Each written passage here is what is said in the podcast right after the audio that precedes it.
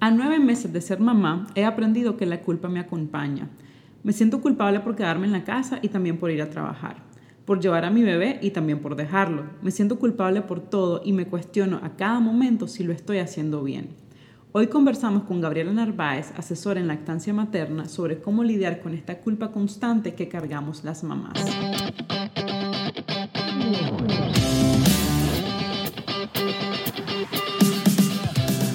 Hola, ¿qué tal? ¿Cómo están? Bienvenidos a un nuevo episodio de Ajá, contame más. Yo soy Elaine Miranda. Yo soy Yacir Chavarría.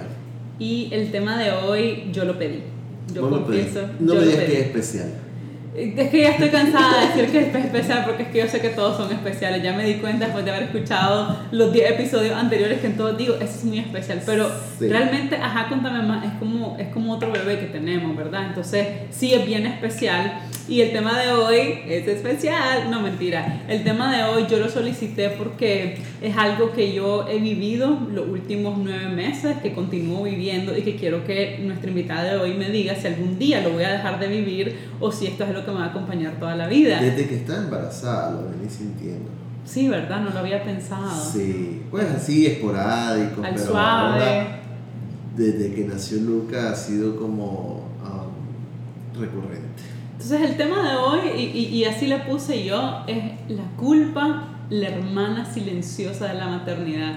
¿Y por qué? Porque yo siento que te convertí en mamá y la culpa nace con eso. O sea, en el momento que vos naces mamá, entonces también la culpa te acompaña. Es como una cola que andas ahí cargando.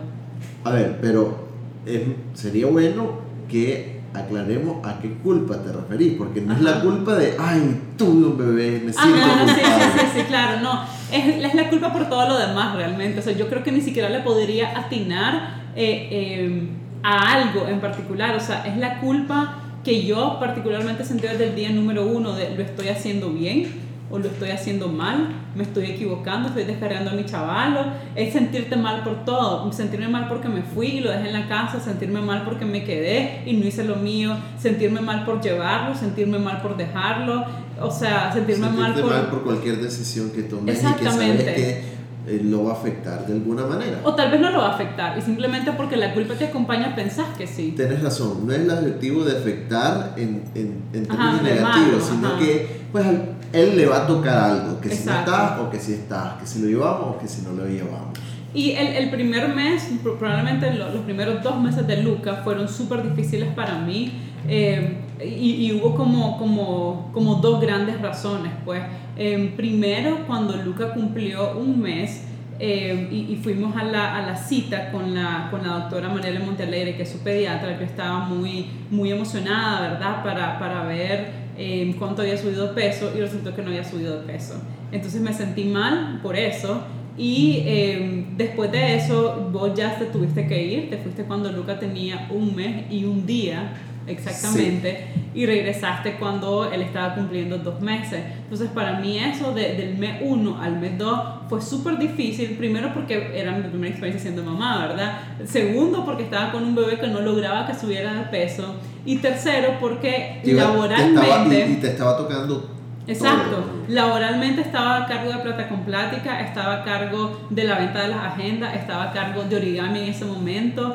Y entonces, ¿qué pasaba? Tenía que ir a la oficina y me sentía tan mal de llevar a Luca, o sea, de llevarlo en su carrito era una cosita tan chiquitita que pasaba el 80% del tiempo dormido y mi mamá me acompañaba y entonces yo estaba en la oficina y él como que lloraba, entonces toma, pegátelo. Ah, ya terminó de comer, ah, papá de regreso al carrito. Y me sentía mal porque decía, ah, lo ando exponiendo en, en, en, en, el carro, en el camino de ida y de vuelta, pero si me iba, la primera vez que dejé a Luca, o sea, me fui llorando de la casa y Luca tenía un mes y medio y justamente iba a una feria, la feria del Popó, a, a ver el tema de la agenda y me fui y lo, y lo dejé en mi casa con mi mamá, ¿verdad? O sea, no es que lo dejé con un desconocido, pero me fui llorando, así me fui llorando todo el camino y me sentía la peor mamá del mundo.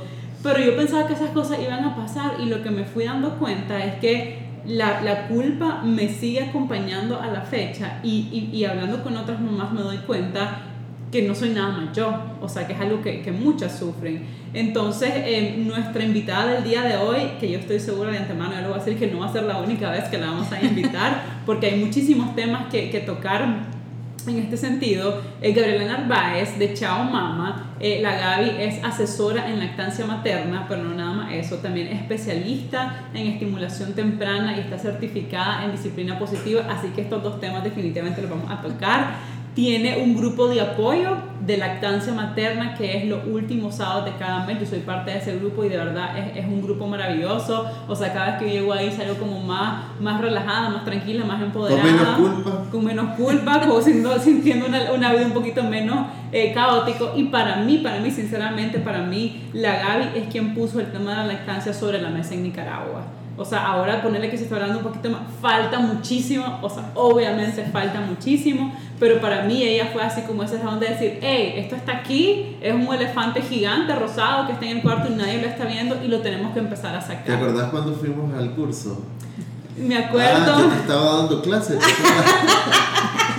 ¿Qué acabo de decir? Acabamos de hacer un Instagram Live con la Gaby sobre lactancia materna y justamente... Y sobre el expertise de ella. la expertise de Ah, sí, me mencionaron, yo lo voy a ver esta noche a ver si es cierto. Porque que- estaba, me estaba corrigiendo él, o sea, el, el curso era sobre la preparación para el parto y los, y los cuidados del bebé y la lactancia. Entonces, en los cuidados del bebé, vea cómo bañar. Entonces, aquel ya sí, y hasta tengo un video que la Gaby nos tomó. No, así no se baña el bebé, así no se agarra. Así no se agarra. Le tenés que hacer así, y yo así Claro, yo muy ducho, pero de 12 años antes, que fue cuando, desde la edad de Yacir Alejandro, ¿no? que ahora tiene 13, para acá, No, ya. ya, ya se me han olvidado muchas cosas. Y mm, eh, prácticas que yo tenía, pues que eran de aquel momento, ¿no? Vos has tenido que reaprender. He tenido que reaprender y estar abierto a reaprender, ¿verdad? Porque no, es, no solamente no, De hecho, sí, yo, yo quería decir eso, o sea, para, para ser completamente honesta, vos hacías las cosas de una manera distinta hace 12 años con no tan Alejandro. distinta, pero Algunas cosas. sí, Sin embargo, Digamos, algo que me ha gustado mucho darle de comer. es que nunca me has dicho, no, así no es. Que es lo que sucede muchas veces, ¿verdad? que fue lo que dijo en, el, en las clases. yo con mi hijo, no sé qué, o sea, no, realmente muchas cosas que hemos hecho diferente a la lactancia materna exclusiva prolongada, que ya hablamos de ese tema, ¿verdad?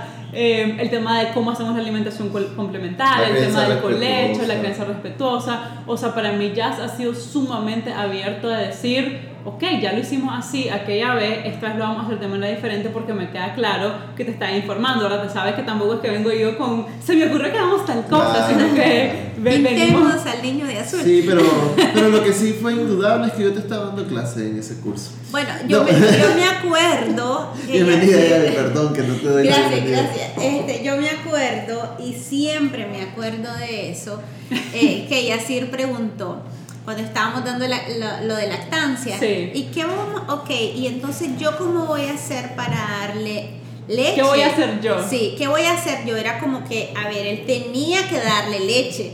Y yo me acuerdo, ¿te, ¿no La te acuerdas la- lo que Sí, o sea, yo estaba pensando, denme besito aquí, yo quiero darle la pacha de agarrándolo. ¿Y vos te acuerdas lo que yo te No contesté? me acuerdo. Y si me de acuerdo, acordarte, sí, es, por es favor, memoria recordarle. selectiva, es memoria es selectiva, memoria ya sé para dónde viene ahora. Ok, ¿Y yo qué te- dije yo?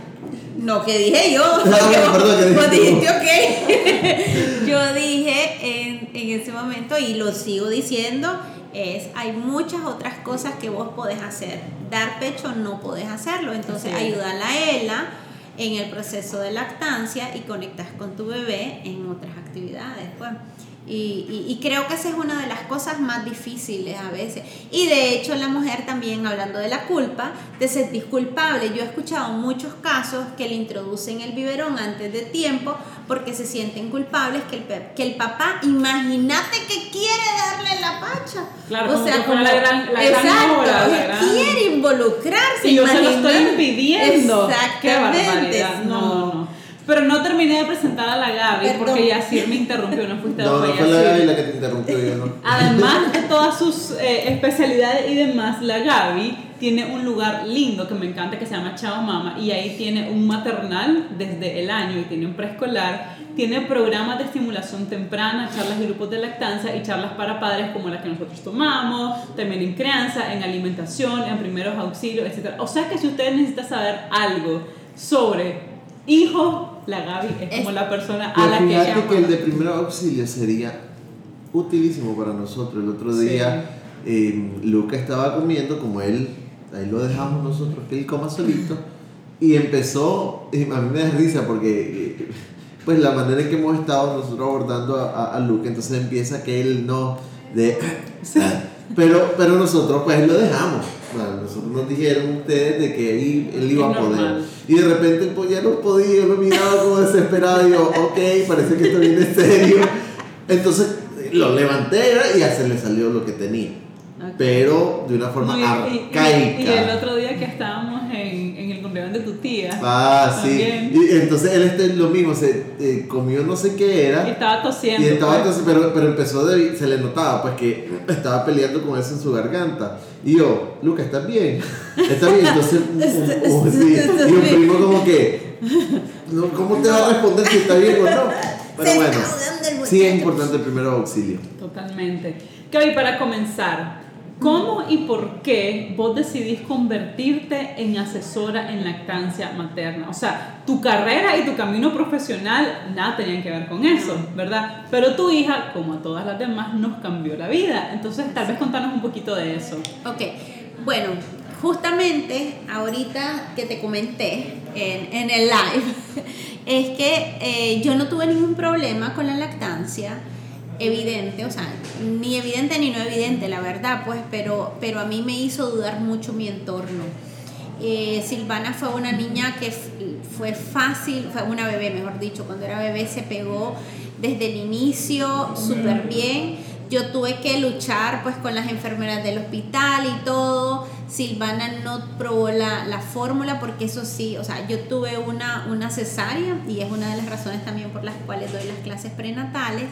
Y, este, y entonces en ese momento eh, nosotros dijimos de que, que, no, pues que yo iba a ir a recuperación y que el papá iba a quedarse con ella en neonato. Y entonces las enfermeras lo tomaron como, como un re, como que estábamos retándolas, pues. Entonces cuando ya la cesárea mía fue tarde, y entonces cuando yo regreso de recuperación, que ya es noche, me, perdón, me llevan a Silvana y entonces me dicen, pobrecita, es que ya tiene tres horas y, no ha comido nada y, pues, mejor dicho, tratando de hacerme sentir culpable.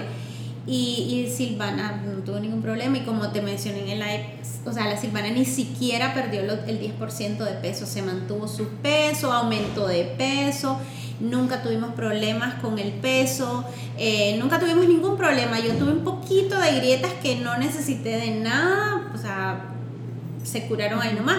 Pero sí, Silvana es la fecha y come cada dos horas algo. Y entonces en esa época ella tomaba cada dos horas, exactas, como un reloj. Entonces todo el mundo comenzó a meterse, que era porque mi leche no la sustentaba. Y, y llegó un momento en que yo ya me comencé a angustiar, porque yo soy bien terca y cuando yo me pongo un objetivo, llego hasta él.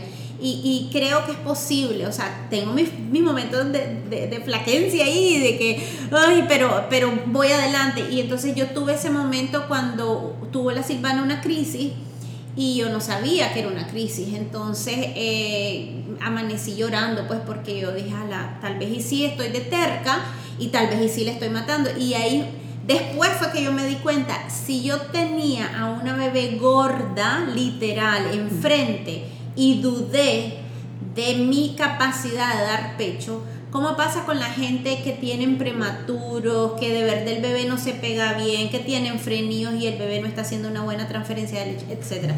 Entonces ahí yo, em, bueno, esta es una anécdota bonita, estando embarazada la Silvana me gané unos boletos.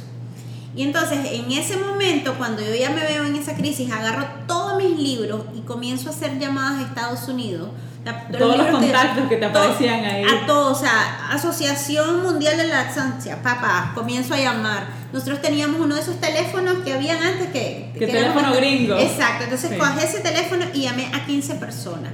Esas 15 personas, algunas me contestaron, otras me, me, me devolvieron la llamada y todas me dijeron lo mismo, no identificamos ningún problema. Eh, me hablaron de la, Todo está bien, la Silvana tenía dos meses ahí. Y entonces, eh, mm, pues el papá de Silvana, en ese momento, pues mi esposo, tenía un, un viaje de trabajo, perdón. Y entonces dije, no, yo me voy a ir a ese viaje porque yo voy a ir a buscar una asesora de lactancia. Que no me entienden estas cosas que yo estoy hablando. Exacto, e, esta gente me tiene que ver. Y yo le decía, no, es que me tienen que ver, algo está mal.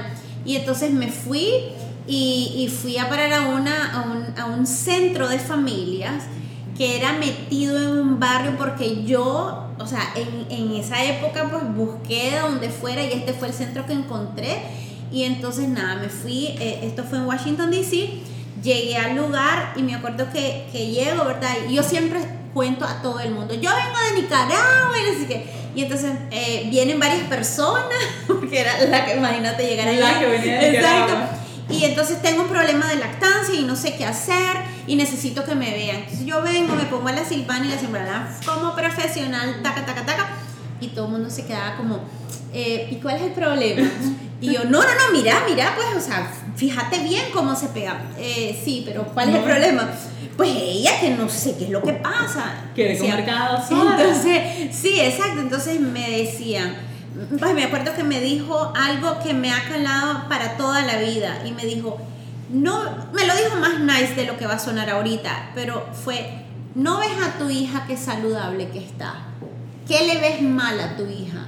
Y yo me quedé como, es cierto. O sea, hasta ese momento realicé, es cierto. Entonces le dije, lo que pasa es que todo el mundo me dice que no tengo suficiente leche porque toma cada dos horas. Me dijo, ese es su ciclo de alimentación y no hay nada que puedas hacer. Le puedes, o sea, si vos le complementas con algo, lo que vas a hacer es que le vas a romper un ciclo natural de alimentación y lo que vas a hacer es, pues básicamente la vas a embutir de comida y por eso va a alargar los periodos de, Claro. de tiempo.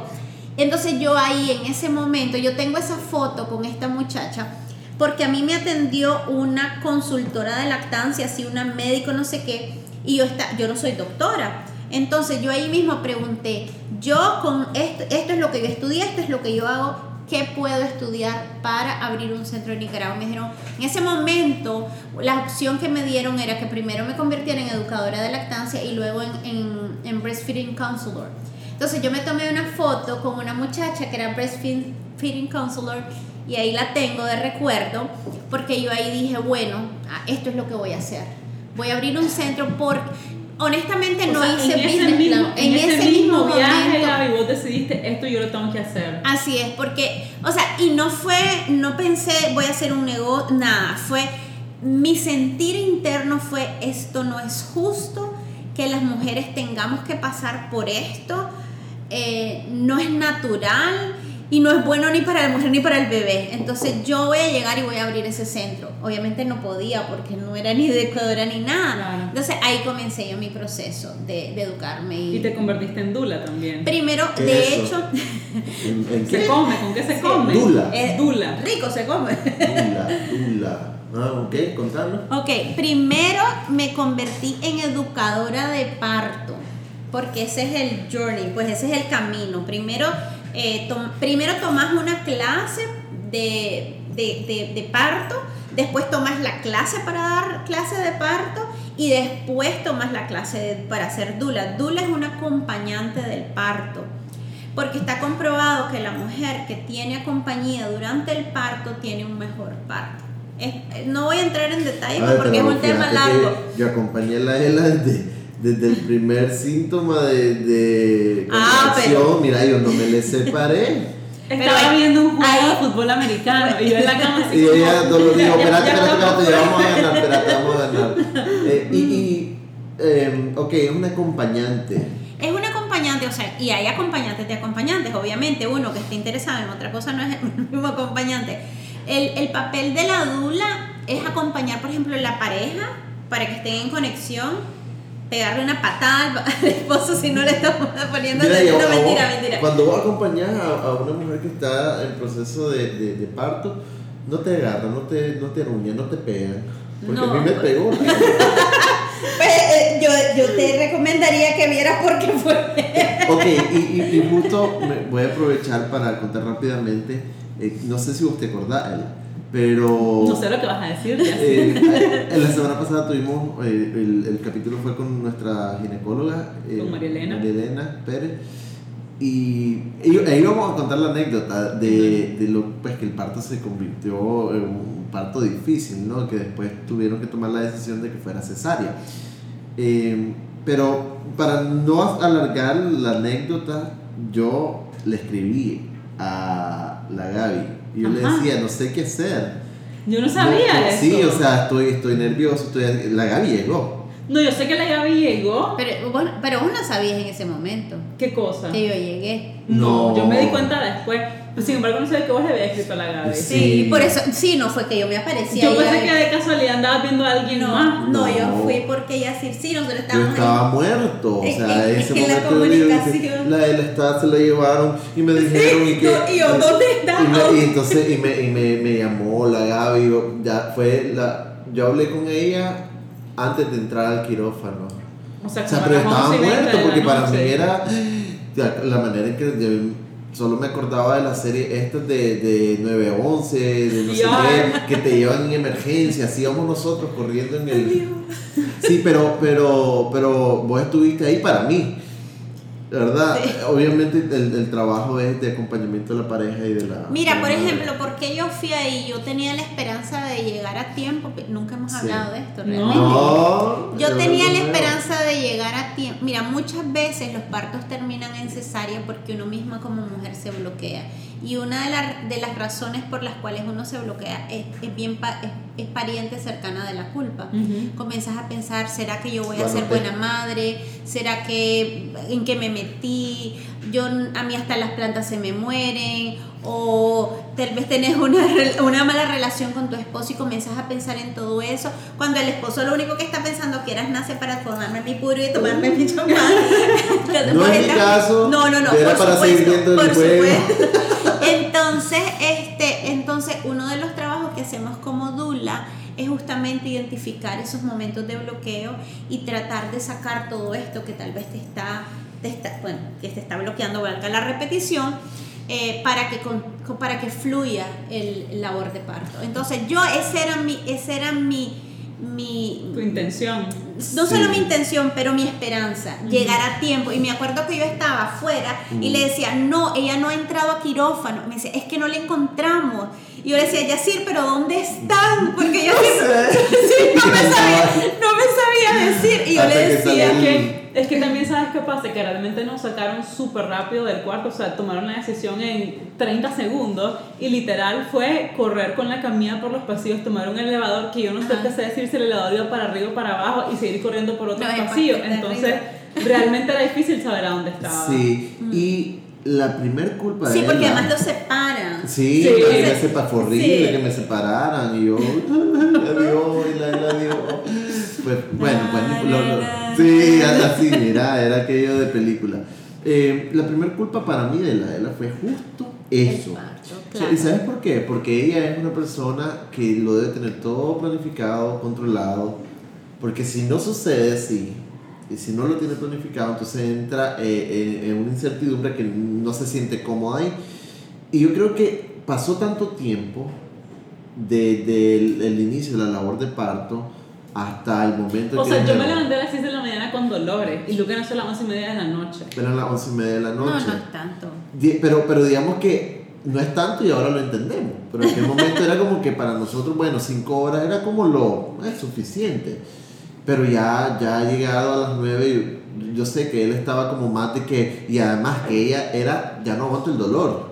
O sea, ya necesito que vengan a ponerme la epidural para... No pasaba de los 4 No, centímetros. y entonces ya a las 8 de la noche yo estaba con tres rasguños aquí, a las 8 y Me doblaba. eh, me doblaba el dedo y yo, mi amor, tranquila, ay, mi amor lindo, ay, y yo se me agarraba la oreja hasta que me dijo, no, andate. Y, No me pues, toques. No me toques. Porque yo con un dolor y me sobándome la cabeza no, no me toques No ahorita. Pero, pero bueno, eh, eso entonces es Dula. Y para mí esa fue la primera culpa la. Pero, pero bueno, eh, en la, sobre, sobre esto, la segunda culpa, tenemos... No, es que antes- las culpas no tienen número. No, pero digo en el, en el orden. en el orden, Ah, la primera vez que la sentiste. Sí. Fue, bueno, ahora voy, voy a terminar de contar lo que estaba diciendo al inicio de, de, de la, de la bajada de peso, ¿verdad? O sea, yo recuerdo que llegué a la primera cita del mes eh, con Luca, ¿verdad? Y muy ingenuamente le pregunté emocionada a la doctora Mariela Montealegre, que es la pediatra, cuánto ha subido de peso. Fíjate que ahora que lo recuerdo, yo creo que ella como que se lo imaginaba porque, porque estaba como un poquito esquiva, como lo vamos a pesar. Ya sabes, entonces lo ponen y casi me voy de espaldas cuando me dijo que 100 gramos, o sea, sí, 100 gramos. Entonces me sentí la peor madre del mundo, primero por no haber logrado que mi bebé subiera de peso y segundo por ni siquiera haber notado que mi bebé no había subido de peso. Desde ese entonces he descubierto que la culpa acompaña, me acompaña pues como madre y por eso le he llamado la hermana silenciosa de la maternidad. Entonces Gaby, vos que interactúas con tantas mamás, ¿cómo ves eso? O sea, ¿cómo es el tema, cómo es el, el tema de la culpa? ¿Qué se debe? Fíjate que yo no sé si yo te comenté, yo estoy escribiendo un libro sobre la culpa de las madres. No, pero yo tengo que estar en ese libro. Claro que sí. Entonces, de hecho lo puse como en stand-by porque, bueno, porque ya venía para acá y ya no me daba tiempo, entonces lo, lo- lo tengo en stand-by. ¿Qué creo yo? Fíjate que yo, yo lo que he visto todavía es- estoy haciendo un muestreo para, para hablar con números, pero lo que, lo que he visto yo es que es un tema de género. Las mujeres tenemos más tendencia a sentirnos culpables porque sentimos más responsabilidad por más cosas de las que realmente nos corresponden. Y la maternidad es algo que generalmente la, se la, la asumimos casi al 100%, aunque tengamos al lado al mejor padre del mundo, como el que tengo aquí al lado, ¿verdad? Entonces, eh, siempre lo que vos decís, o sea, se- sí, por sí y por no, siempre estás sintiendo culpas, pero de partida es un tema bastante más eh, femenino. eh, que, que se- que- culpas por muchas más cosas. por muchas más cosas, no solo de, pues, como madre, Claro. pero obviamente cuando tenemos hijos, esta culpa se vuelve más, como, es como, a ver, los, las mujeres a veces tenemos mioma que conviven con nosotros en el útero y cuando tenemos un embarazo este mioma como que se alimenta de las hormonas y crece, entonces este, eh, la culpa como que crece con las hormonas del embarazo y comienza a crecer y a crecer y a crecer. Eh, no, no creo que haya ninguna madre en el mundo que no sienta culpa. Lo que pasa es que algunas sentimos más y otras sentimos menos. Y unas sentimos más en unos temas que en otros. Por ejemplo, cuando yo tuve el, el- parto por lacta, por lacta, ay Dios mío, cuando yo tuve el parto por cesárea, yo no me sentí culpable. Y a mí eso me sirvió un montón porque eh, yo estaba clara que hice todito lo que estaba en mis manos por evitarlo. Pero todo, o sea, vos no tenés idea cuántas veces yo leí ultrasonido a la par del, pro- del médico y le decía, no, aquí no, tal cosa. Le Y decía buscaste también otro Eh, doctor. sí, busqué, ha- hablé con gente en Estados Unidos. no, ustedes no tienen idea de lo intensa que Gaby soy la. Sí. Entonces, cuando ya llegamos, eh, todavía pude haber hecho algo más, creo yo, pero, pero lo asumí como que, ok, hasta aquí puedo llegar. Con la lactancia, por ejemplo, eh, yo me sentí culpable en ese momento, pero, pero continué. O sea, ¿sabes? No es como que, ok, ya aquí estuvo. Y la culpa en ese momento me hizo buscar. Gracias a Dios yo tuve esa posibilidad de ir fuera y de, y de buscar a alguien. Ahora tenemos, a, estoy yo aquí en Nicaragua, eh, no tienen que ir fuera, pues, pero, pero sí yo tengo culpas de todo, o sea, te puedo hacer una lista interminable de- de- y, y según la edad de la Silvana han sido diferentes, pues, o sea, algunas las he superado, otras ahí sigo con ellas hacia mi lado como vos la describiste, pues. Entonces yo, re- regresando a tu pregunta, creo que tiene que ver mucho con género y, este, y, que, y que crece un montón con, con, con los hijos. ¿Por qué? Porque, o sea, tener un ser humano a tu cargo, pues es Tu una, responsabilidad, es una claro. responsabilidad inmensa y la asumimos como que es solo de nosotros. La, la- eh, lo que cuenta ella de, del primer mes de Luca, no me acuerdo cuando salimos de ahí, ella iba como que nos habían dicho que teníamos una enfermedad, alguno de los dos. Me iba llorando. Termina- Iba llorando, Pero- pues, y ahí fue donde te escribió y tal, ¿no? Que, que fue, fue para eso, el día antes que yo me, tu- me tuve que ir, O sea, Luca No, cumple cuatro fuiste Vos te fuiste dos días después, porque el día que nosotros vamos donde la Claro. pediatra, la Gaby venía. Pues o sea, sí. la, la Gaby tenía que viajar dos días, entonces ella venía viajando. Tienes razón. Y esos dos días fueron para, para él como hasta traumáticos, pues, Sí. porque igual que Luca no le está agarrando el pecho, que tiene problemas acá, pero para mí fue como consecuencia de que no, eh, eh, cuando fuimos a la cita y la doctora nos dijo que no había llegado al peso ideal, se la, la- ahí va el control, si no llega ahí, entonces estamos muy mal.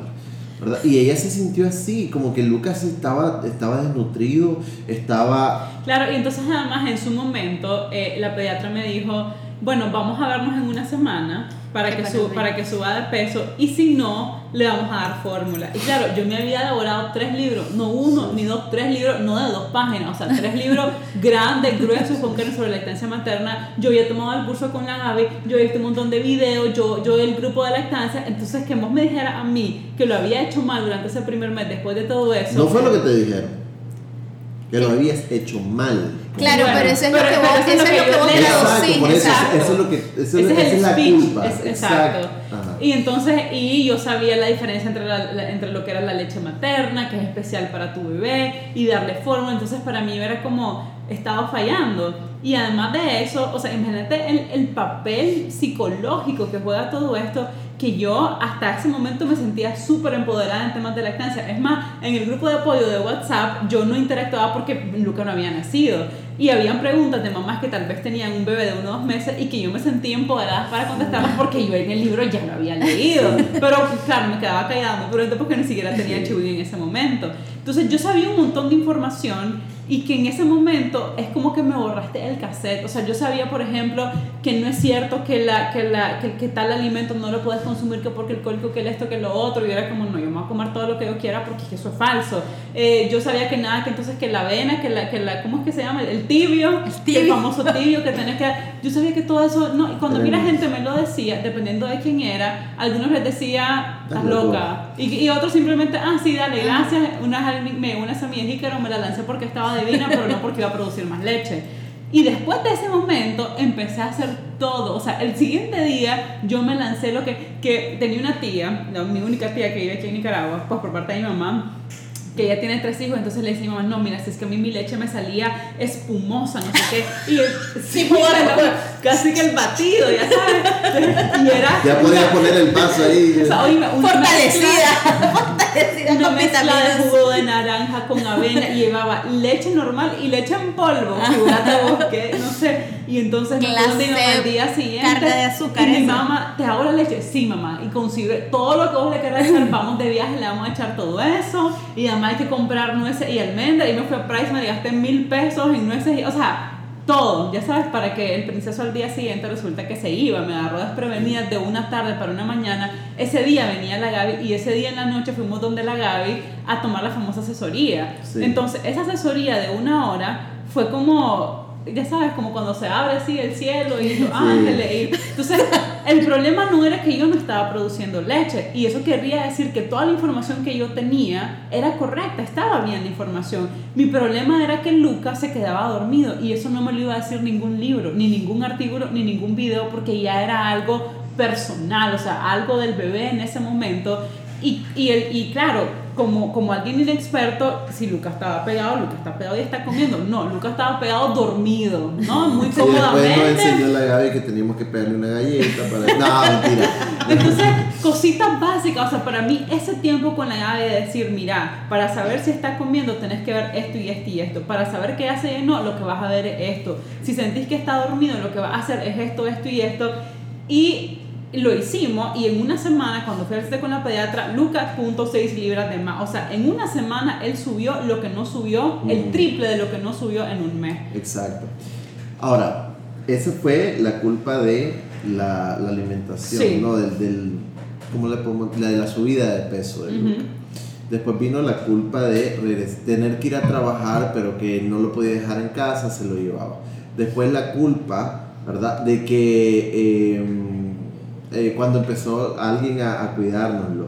Después la culpa de que, se, de, de que se tenía que ir todo el día a trabajar.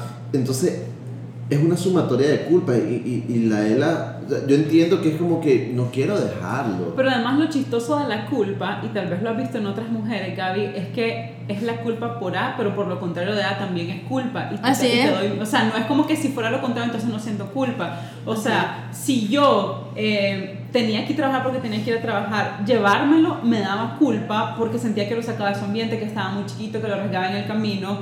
pero dejarlo e irme también me hacía sentir culpable porque entonces estaba abandonando a mi bebé. Claro. Y en ese mes que vos no estuviste aquí y que, y que yo andaba carreando a mi mamá y a Luca de arriba para abajo, o sea, literal le tuve que dar de mamar a Luca en el parqueo de la colonia, en el parqueo de galería, en media calle, porque es que el niño en ese momento quería leche y en ese, necesitaba Pero, pero a lo que voy es que la culpa a, a la Ela, pues que es la, a quien, quien conozco. A con quien estamos escudriñando ahorita. escudriñando, Era la, la culpa de soy mala madre. Exacto. O sea, ni siquiera es, ah, siento culpa de dejarlo.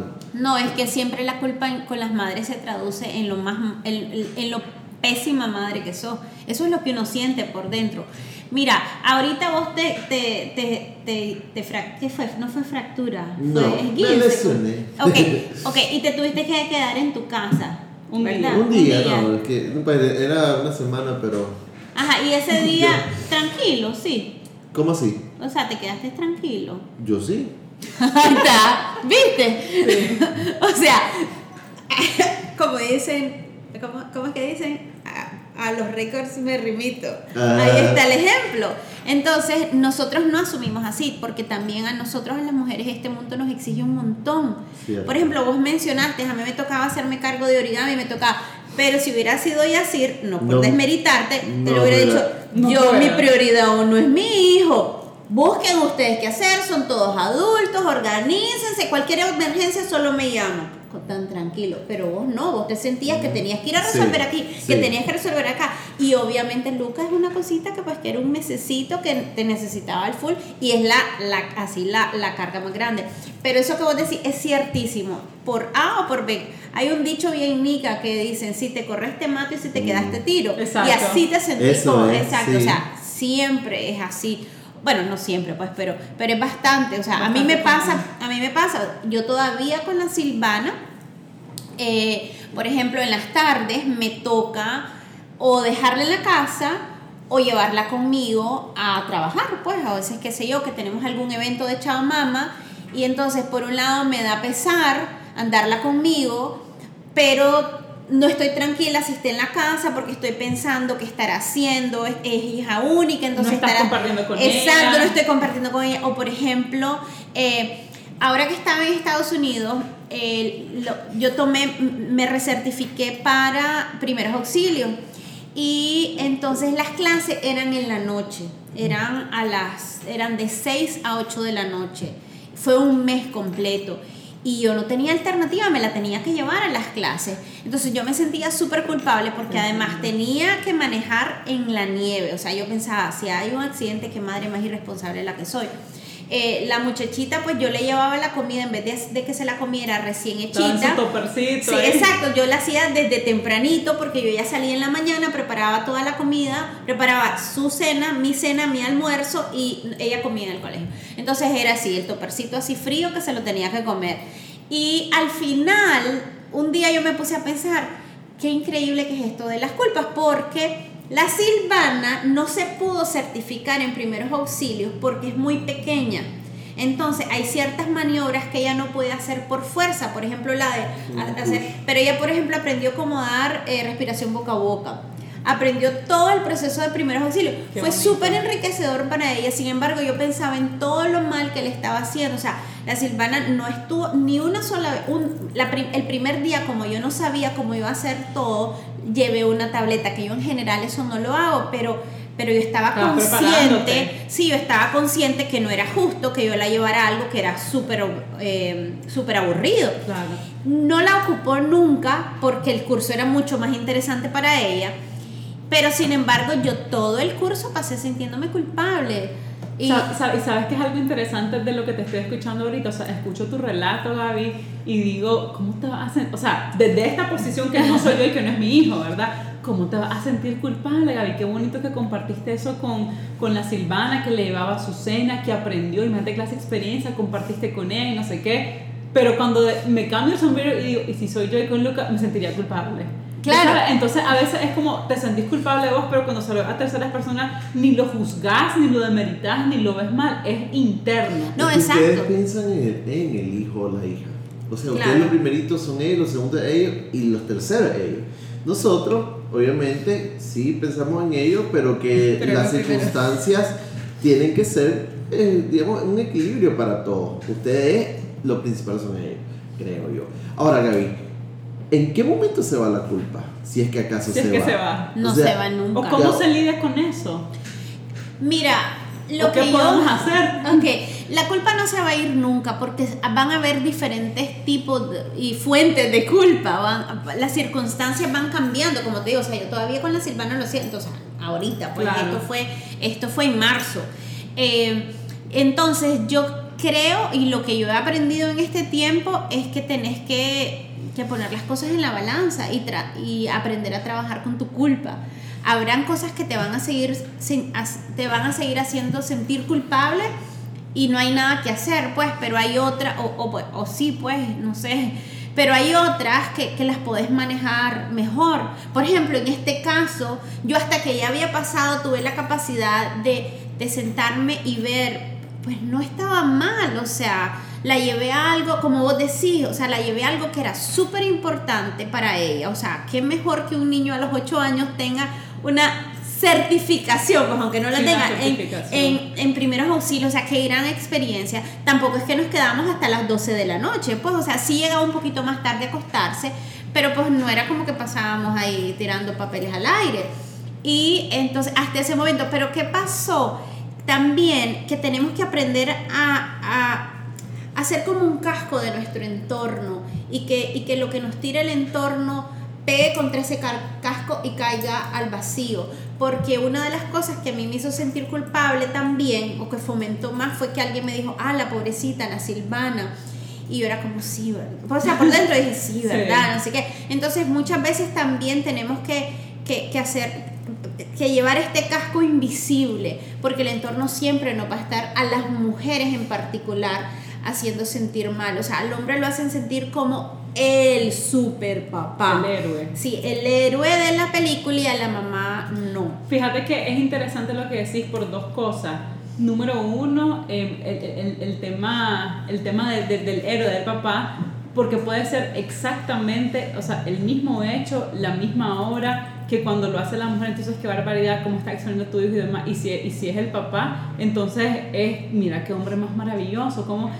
Te voy a contar, me acabo de acordar de algo, no sé si vos te acordás ya cuando estaba embarazada, que te publiqué un, un, un video eh, bien chistoso, era como un stand-up comedy eh, de, de, de alguien, ¿verdad? Que está hablando de una mujer entonces dice estoy embarazada y no sé qué, y todo el mundo glorifica las maravillosas obras de mi esposo.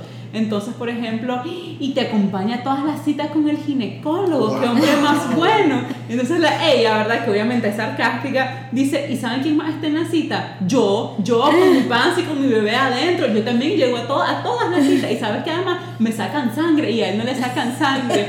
Entonces, dice, entonces dice, el hombre te tendría que compensar por todas las cosas que yo hago mientras yo estoy embarazada. Por ejemplo, amor, ¿puedes lavar los platos? No, no puedo lavar los platos porque sabes que estoy creando un ojo aquí adentro de mi panza. Entonces, divertidísimo, porque entonces es el mismo hecho por el hombre glorificado y la mujer es como, no, no he terminado eso. No no sé por la palabra, porque yo soy el papa. y lo otro y lo otro que iba a decir con lo que vos decías de crear un casco es que en ocasiones lo contrario también podría aplicar y dar un ejemplo no sé si vos te acordás pero cuando lo que tenía un mes y que ya se acababa de ir nos encontramos una vez en la Plaza 11 yo andaba con el tema de la de la de la venta de las agendas había Sí. dejado había dejado a alguien ahí estabas también tenía un stand ahí de cosas de chao mama y nos vimos. Y ay, ¿cómo estás? Yo andaba con Luca, eran como las 7 de la noche, estaba levantando el stand y me viste mi cara así como de, pues aquí ando, ¿verdad? Con Luca. Y vos me dijiste, Ela, no te sientas culpable. O sea, está bien que andes con él, tu bebé te anda acompañando, lo único que tu bebé necesita sos vos. Y a mí eso me cambió el chip. Y mira que es la fecha, y para vos probablemente fue un diálogo X, indiferente, y yo todavía me acuerdo. Entonces, quizá a veces compartir este tipo de cosas y de culpas con otras mujeres te puede dar a poner en perspectiva, porque lo que vos me contas de la Silvana, a mí me parece súper bien, pero de nuevo, ¿verdad? O sea, depende de quién lo está viviendo. Claro. No, así es, definitivamente. Yo, por ejemplo, siempre, yo estoy bien consciente del tema de las culpas, como te digo, hasta estoy escribiendo un libro sobre el tema. Y por eso también cada vez que puedo, porque yo veo esa, esa, veo en tu corazón la culpa. Y por eso te lo dije en su momento. Porque, eh, porque definitivamente a veces que, que alguien te lo diga te da un respiro. Claro. Porque, porque el, el que te lo dice en contrario, uf, es como que te cae con un martillo, Claro. con un mazo de esos para demoler. Es demoledor realmente. Eh, y vos que tenías un poquito tal vez que te estaba creciendo esa culpa, ¡boom! Te cae y te cae pesada. Claro. Entonces, eh, Y te sí. puede quebrar. Sí, Así es. yo- y ¿Qué cada ibas a vez que- decirle si ahora sí puedo No, ya no, ya no. Eh, cada vez que él se siente a ese nivel de, de culpabilidad, yo trato de recordarle, ¿no? Como de, no de ubicarla, porque no soy quien para ubicarla, pero sí como que, que recuerde todo lo que ella hace como madre, ¿verdad? Que, que, ay, lo estoy dejando. Y es como, pero vos estás con él Como lo que cada nos va a atacar vez dentro de unas cuantas que- semanas. Cada, sí. Cada vez, cada vez que él eh, se levanta en la madrugada, ¿no? Pero bueno, eh, ahora, Gaby, ¿cuál es el rol de los papás en todo esto? ¿Cómo pueden apoyar?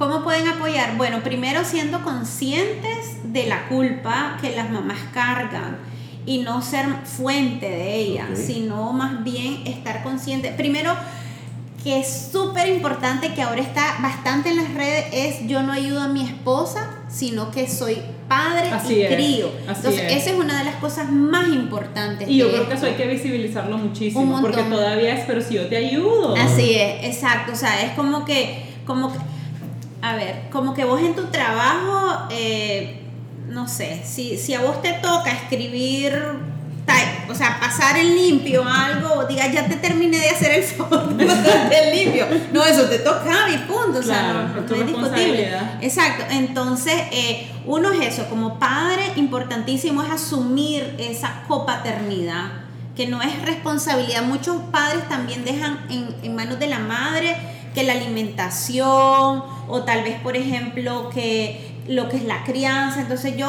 a vos contame nada más y yo te voy a secundar, ¿no? Eso es, es de ambos, porque además eso significa una inversión en tiempo de, de ir a tomar un curso, un taller o leerte un libro, o sea, es tiempo que le estás dedicando a eso y además es muy pesado tomar esas decisiones sola. Justamente eso iba a Este- decir, y aquí voy a sacar los trapitos al sol de Don Princeso que lo tenemos aquí al lado.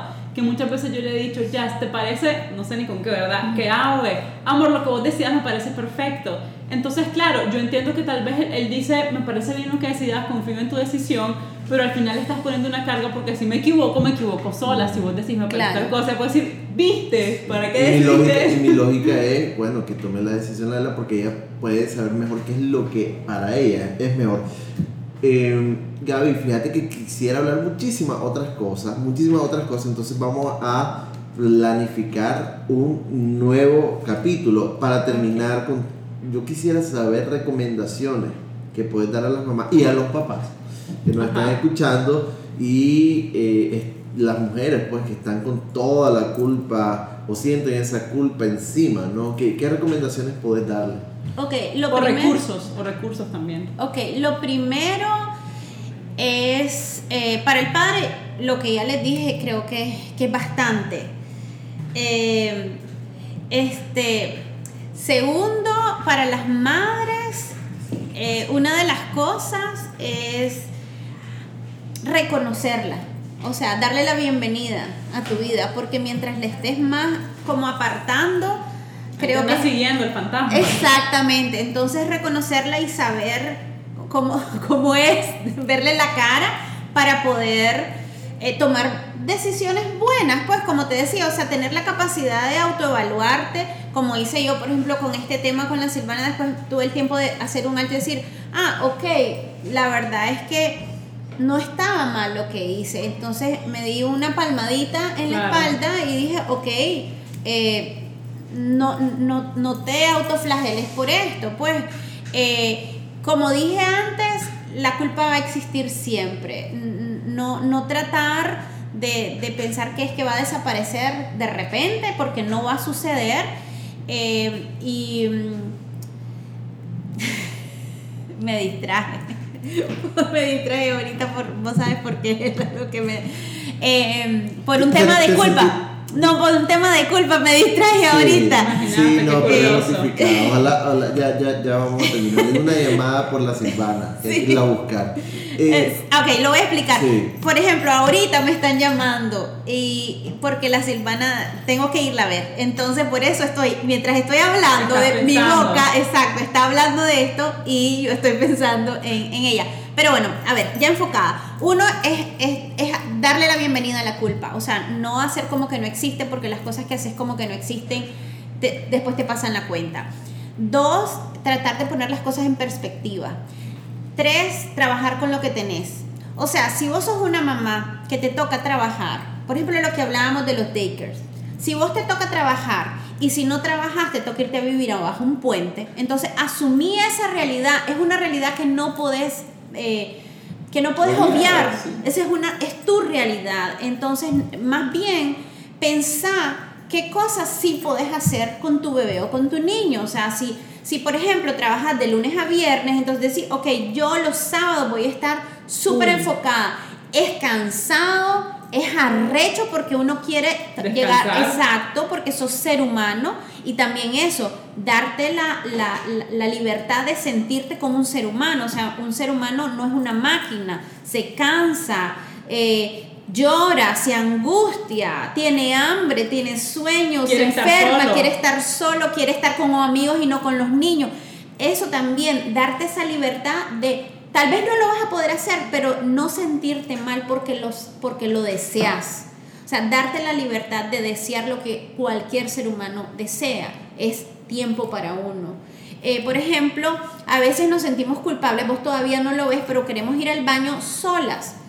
Porque no queremos ir al baño, pues Luca todavía no te sigue al baño. ¿Cómo no? Ya te sigue. gateando. Ok, entonces queremos como un momento, yo todavía, la Silvana se mete al baño, entonces, y a veces sí le digo, Silvana, quiero estar sola aquí, pero mami, no, no, no, no, no". Y yo, ok, eh, no, y yo eso, por ejemplo, ya he aprendido a no sentirme culpable, ya he sentido a no, a no sentirme culpable de que yo, Gabriela Narváez, no me gusta dormir pegada a nadie, no me gusta. O sea, no, nadie, no, no, no me gusta sentir contacto porque padezco de mucho calor y me sofoco. Entonces a la Silvana cuando quiere dormir conmigo, yo ya sé que lo va a hacer, pero no me obligo a que me guste.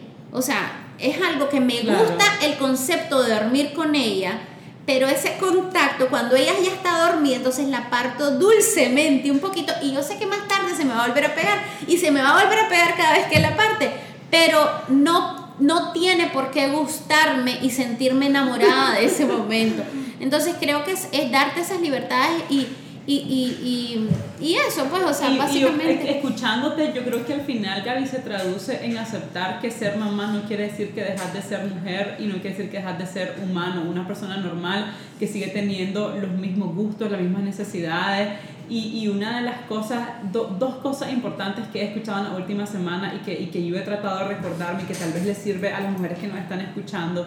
Número uno, que a veces no es la cantidad de tiempo, sino la calidad del tiempo, ¿verdad? Como vos decías, bueno, si te toca dejarlo en un daycare o con alguien durante los cinco días de la semana, entonces que ese día de la semana que vas a estar con tu bebé, con tu hijo, con tu hija, pues sea de calidad, o sea, sin pantalla, sin el teléfono, sin lo que sea, que, que te sienta. Porque también una mamá o un papá que está, ajá, si está 24 horas al día, pero realmente está haciendo otro montón de cosas, pues tampoco es como que el niño lo va, lo va a disfrutar de una buena manera. Y lo otro en lo que he estado trabajando mucho es en recordarme que para que mi bebé esté bien yo tengo que estar bien. Entonces que tomarme el tiempo, digo, tengo dos meses de no ir al gimnasio, pero cuando regrese, y voy a regresar, princesa, para que lo sepas, pero porque me no, pues para que lo sepas, por eso dije nada más.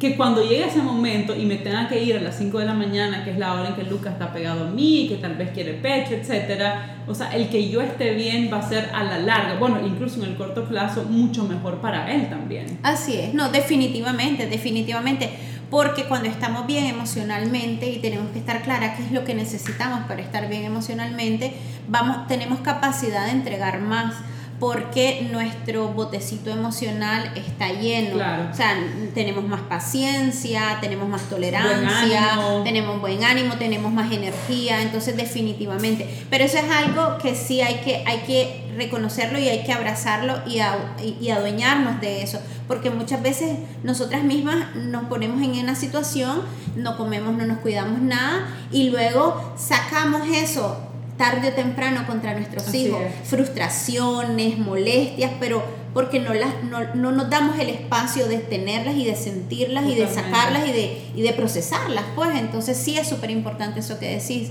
Gaby, y ya para cerrar, eh, si hay mamás, papás que nos están escuchando eh, y les gustaría una información, una asesoría, algo, ya sea sobre lactancia materna, sobre eh, disciplina positiva, estimulación temprana, escoger el grupo de apoyo, lo que sea que necesiten, ¿cómo te pueden contactar? Bueno, pueden ir a cualquiera de las redes. Tenemos en, en, en Facebook, es Chao Mama Clases Prenatales y más. En Instagram eh, tenemos, es arroba Chao Mama Nick. Mama, ¿cómo se escribe? C-I-A-O-M-A-M-M-A,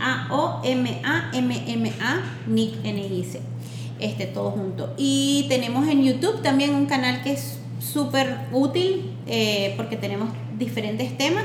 Y bueno, me pueden escribir también directamente al correo que es prenatalcm.yahoo.com. Ok, bueno. Perfecto, muchas muchísimas gracias, gracias, Gaby. Gaby. Eh, de verdad creo que tenemos muchísimos otros temas que abordar. Yo vivo enamorada, me siento como una embajadora de la lactancia materna y aunque acabamos de hacer un live sobre eso, creo que eh, que quede en podcast también sería como súper importante. Entonces, tal vez dentro de poco nos damos el tiempo también para grabar eso. Dale pues. Hasta la Gracias. próxima. Bye. Esto es Ajá